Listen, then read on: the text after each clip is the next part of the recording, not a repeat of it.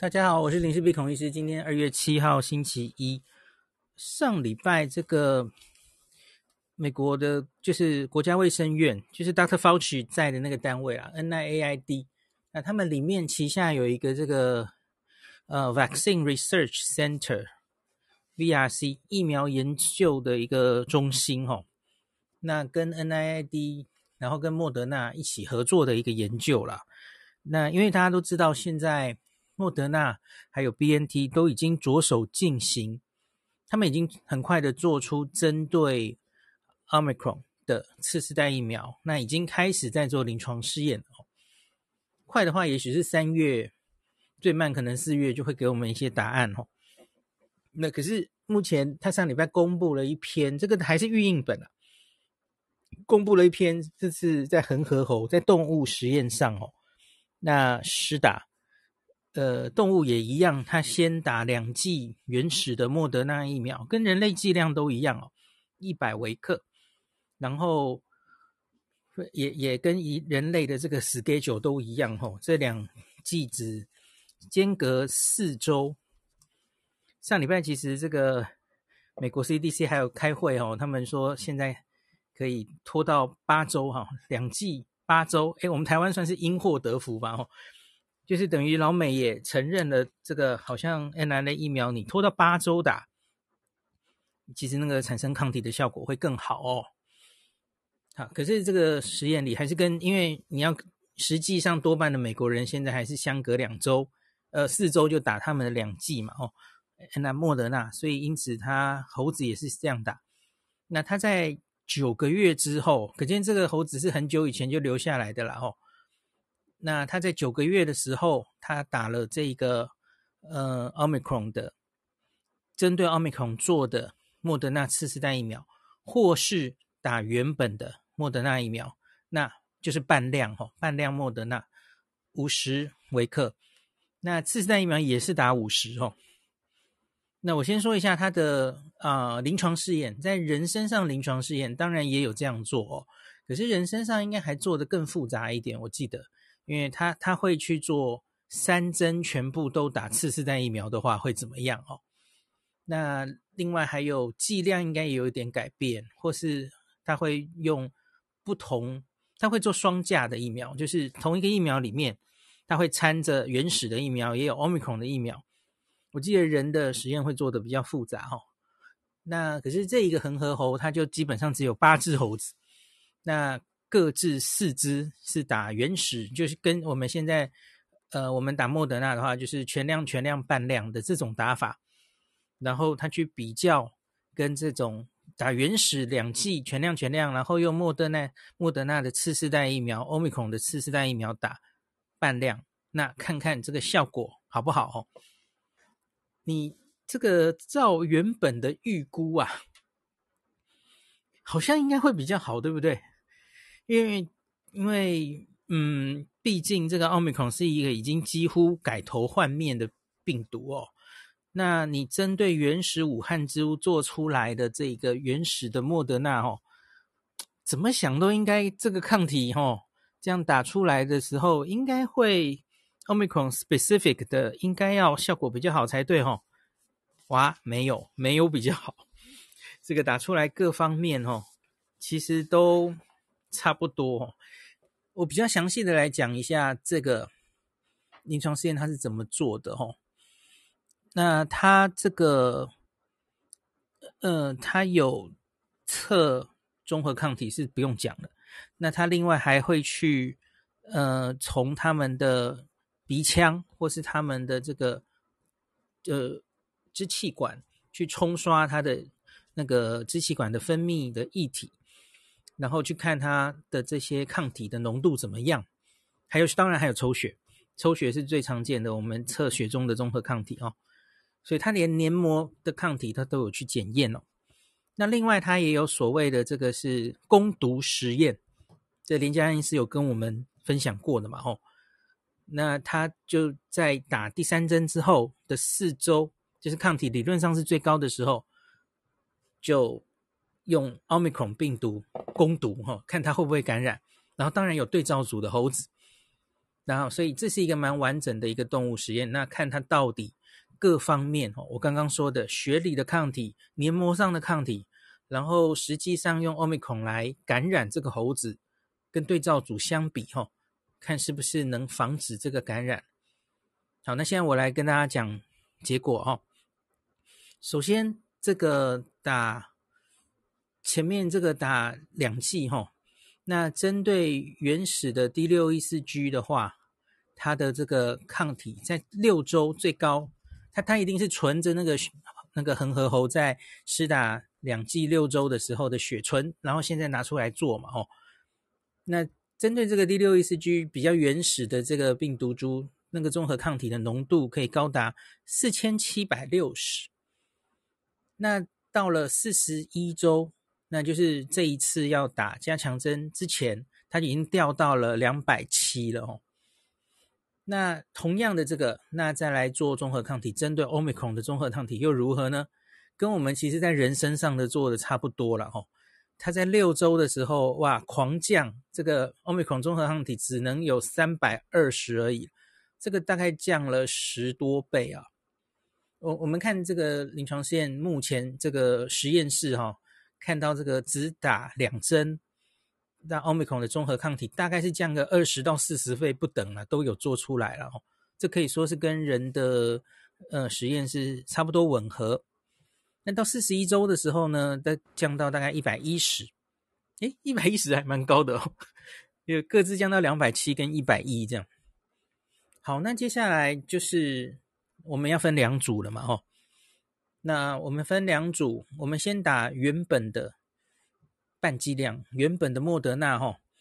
那得出来的数字是这样的，在两周这个抗体很高的时候，吼，针对 D 六一四 G，它可以 booster 增高到五三六零，吼，比它的这个前面打两剂的最高值四七六零再高一点点。也没有高到多高了，可是就是再多了六百。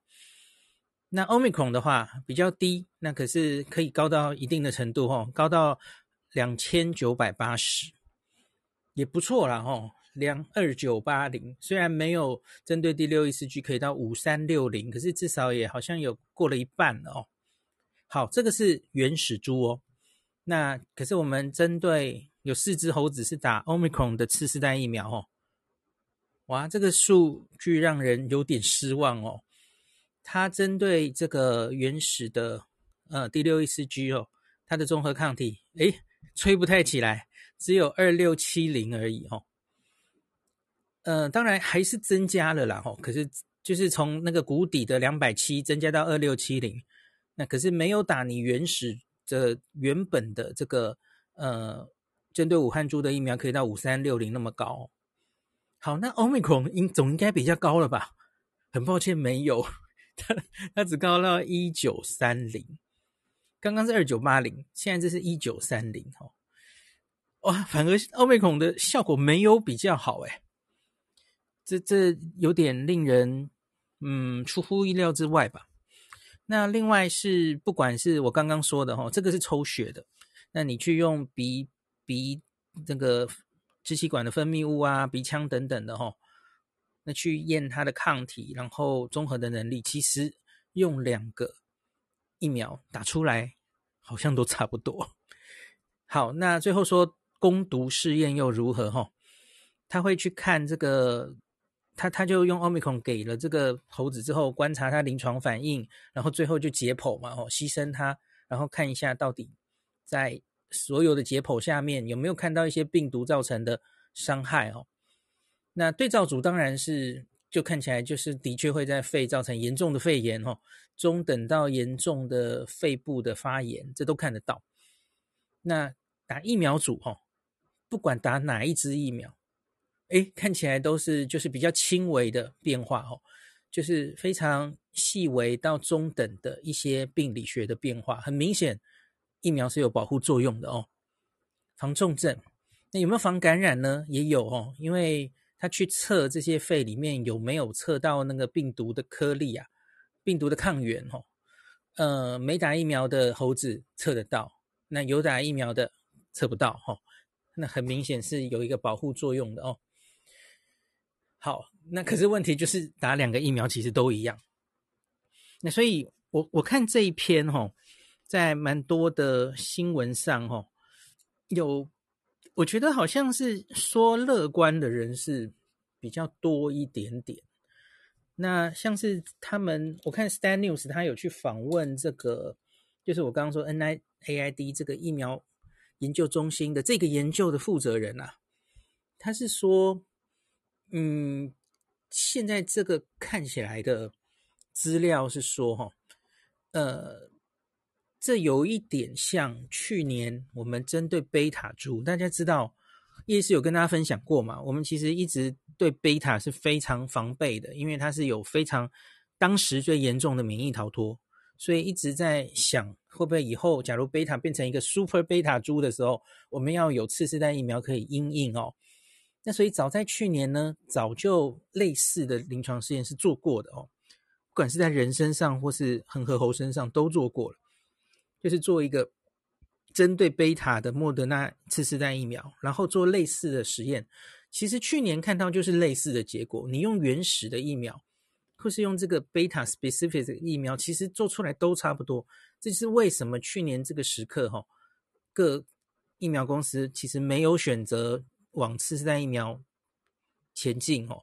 它虽然已经做出来了，可是其实跟原原始的打。效果都差不多，那好像就没有特别要把它做出来取代的必要嘛？哦，Delta 出来之后也是这样哦，他们也是去验了这些血清，看你你用贝塔做，然后针对 Delta 的综合抗体是不是会比较好？不会，差不多哦。那所以因此最后就是还是一直打原本武汉株的这一这一个这个原始的疫苗，没有没有变动啊。那。现在看起来是很明显，你打原本的针对武汉株疫苗呢，它是有交叉保护的作用的哦。那针对不管是贝塔、Delta、Omicron，看起来都有交叉保护作用哦，也也不会更多了哦。所以，假如是从比较诶正正面阳光看待这个结果，就是可能是不需要。更新这个次世代疫苗，打原本的疫苗就好了哦。那这个受访人他就说，他不知道莫德纳公司会怎么看这个结果了哦。可是他自己觉得这个资料看起来已经蛮清楚了哦，大概没有这个再去做一个次世代疫苗，然后广泛施打的必要哦。那当然，他也说提醒说，这这终究只是猴子的动物实验嘛，哈，恒河猴。啊、人还是要看人的临床试验做出来会会是怎么样，才能做最后的决定了哦。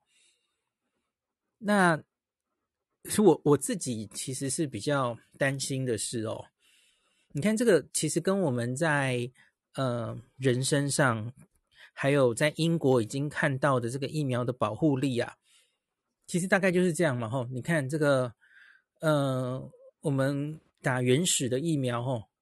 那它针对 Omicron 的综合抗体浓度可以冲到二九八零，可是这个综合抗体的能力哦，二九八零，那都不及我们这个针对原始病毒株。你看，它打两针的时候，它尖端可以到尖峰可以到四七六零，两三针甚至到五三六零哈。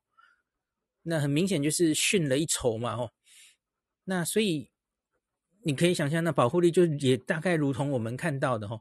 它它这个动物实验做出来非常吻合，我们现在看到用原始武汉株做的疫苗，就是两剂几乎没有什么特别的保护力哈，即使有也是很快就消退了哈，因为只打两剂 Omicron 的那个综合抗体的浓度只有三百二嘛，一下就降到很低去了。那你现在打了三针呢？好，就算是二九八零，那也许你看我们现在看到的保护力大概就是七成哦，那。感觉它也会很快的削弱下去，哈。那是不是我们现在这一个 mRNA 疫苗技术的极限，是不是就是这样了哦？那其实我觉得是很不好的消息啊。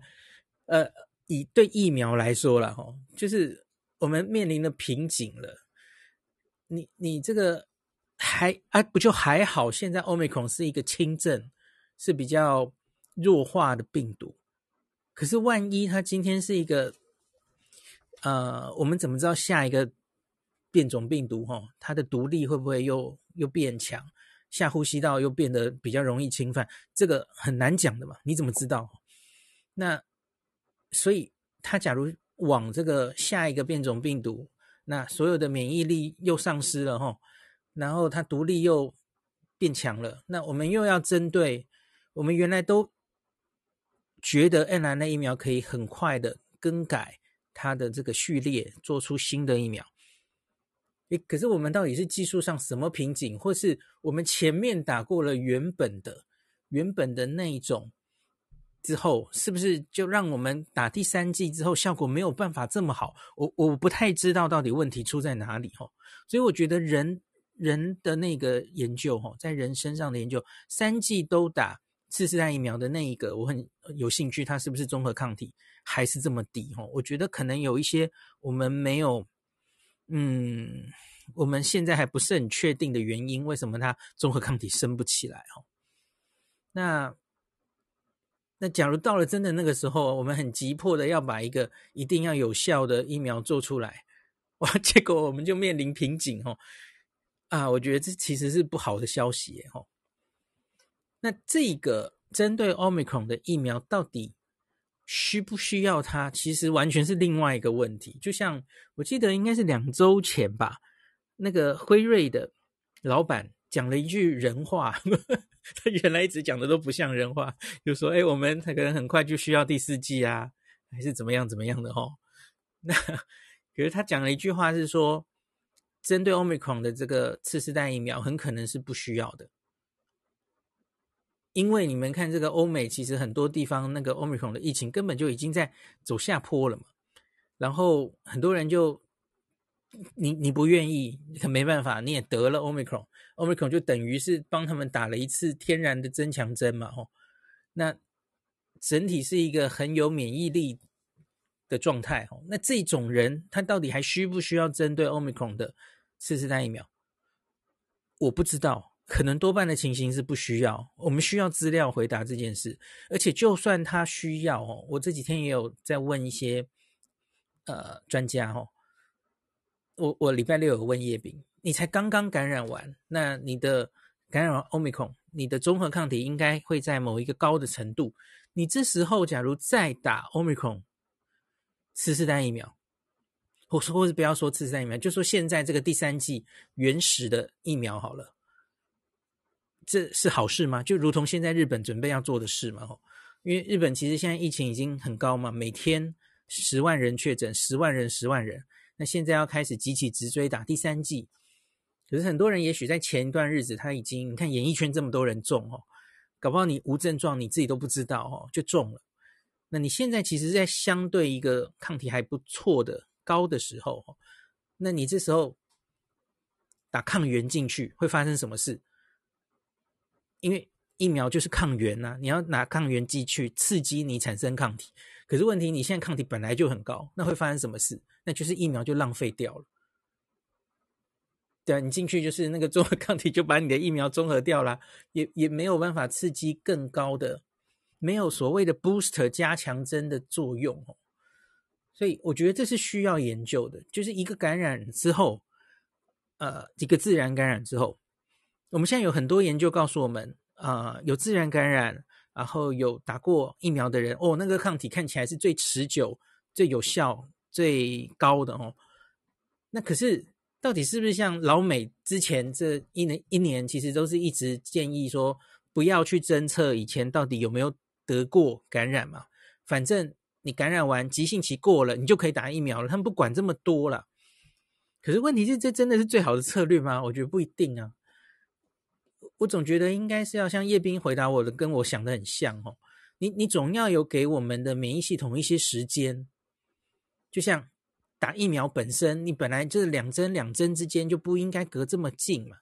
你要给免疫力建立一些一些时间去记忆它，然后让它更成熟，然后让那些抗体更 specific，它是有成熟的机制的哦。然后抗体量已经降到一定程度，你再打下一针才会有加强。这个催化的效果，哈，理论上面这个疫苗学是这样的，哈。那你那么急急的，才刚刚得了 Omicron 感染，然后你第三针再催下去，我我不觉得是最好的策略哦。那次世代疫苗做出来有一样的问题啊，欧美才 这一两个月哈、哦，大量的人都感染过，那你这个次世代疫苗针做出来，大家需要打吗？它对下一个变种病毒会有效吗？这都是问题嘛。好，所以我觉得这里其实就我们就看吧。那个人的临床试验，我相信大概就是三月左右会出来。那有人已经预估，就是说，既然现在动物实验都做成这样了，哦，人的都这个实验可能到时候做出来的结果也差不多了。那可是叶斌那天有跟大家讲哦，你不要忘记了，这终究只是四只猴子的实验哦，每一组各四只恒河猴。各自才四只，其实人很少啊，猴很少哦，所以不需要就太放大这个结果。那我们人的临床试验应该人数会比较多哦，那到时候再看，不管是 BNT 或是莫德纳做出来的结果是怎么样，那我们在可能会有更多资讯判断接下来的啊，针对新冠的疫苗策略该怎么做比较好哦。好，今天就讲到这里。一阵雨声音都可以哈，啊、呃，没问题。哦，谢谢谢谢。那再来，我们就进入我刚刚念准备好了，然后没时间讲的那一段。等一下哦。好，啊、呃，我应该要先把某一篇新闻拿出来，因为我发现台湾有很多新闻都爆了，就是就是嗯，John Hopkins 的。经济学家写了一篇论文，然后说这个封城是无助于这个新冠致死率的减少的这个研究。哈，好，我把它我把它拿出来，等我一下，我还没有叫出来。我刚在那个呃，在上关键时刻的时候，都一直在做笔记，这样，然后结果保洁只给我讲了一分钟，然后结果。结果我们就去讲那个赖清德副总统，他不是去出访，然后结果那个总统好像确诊了哦。他们就说：“哎，赖副总统没确诊。”他说：“因为他戴了两层口罩，N95 外面还戴一个那个手术外科口罩，这样子。可这样应该很闷，很闷呢。”好，等一下哦，我看我哪一篇，哪一篇。好，找到了，找到了。很多家都有，都有啊。这篇应该算外电报道翻过来的哈。好，我准备开始。大家好，我是林世一孔医师。今天想讲一篇哈，这应该是从啊 John Hopkins 有一些学者、经济学家，三个经济学家一起写的一篇论文哈。这这几天在那个欧美的媒体，然后到台湾也有一些媒体在报道哦。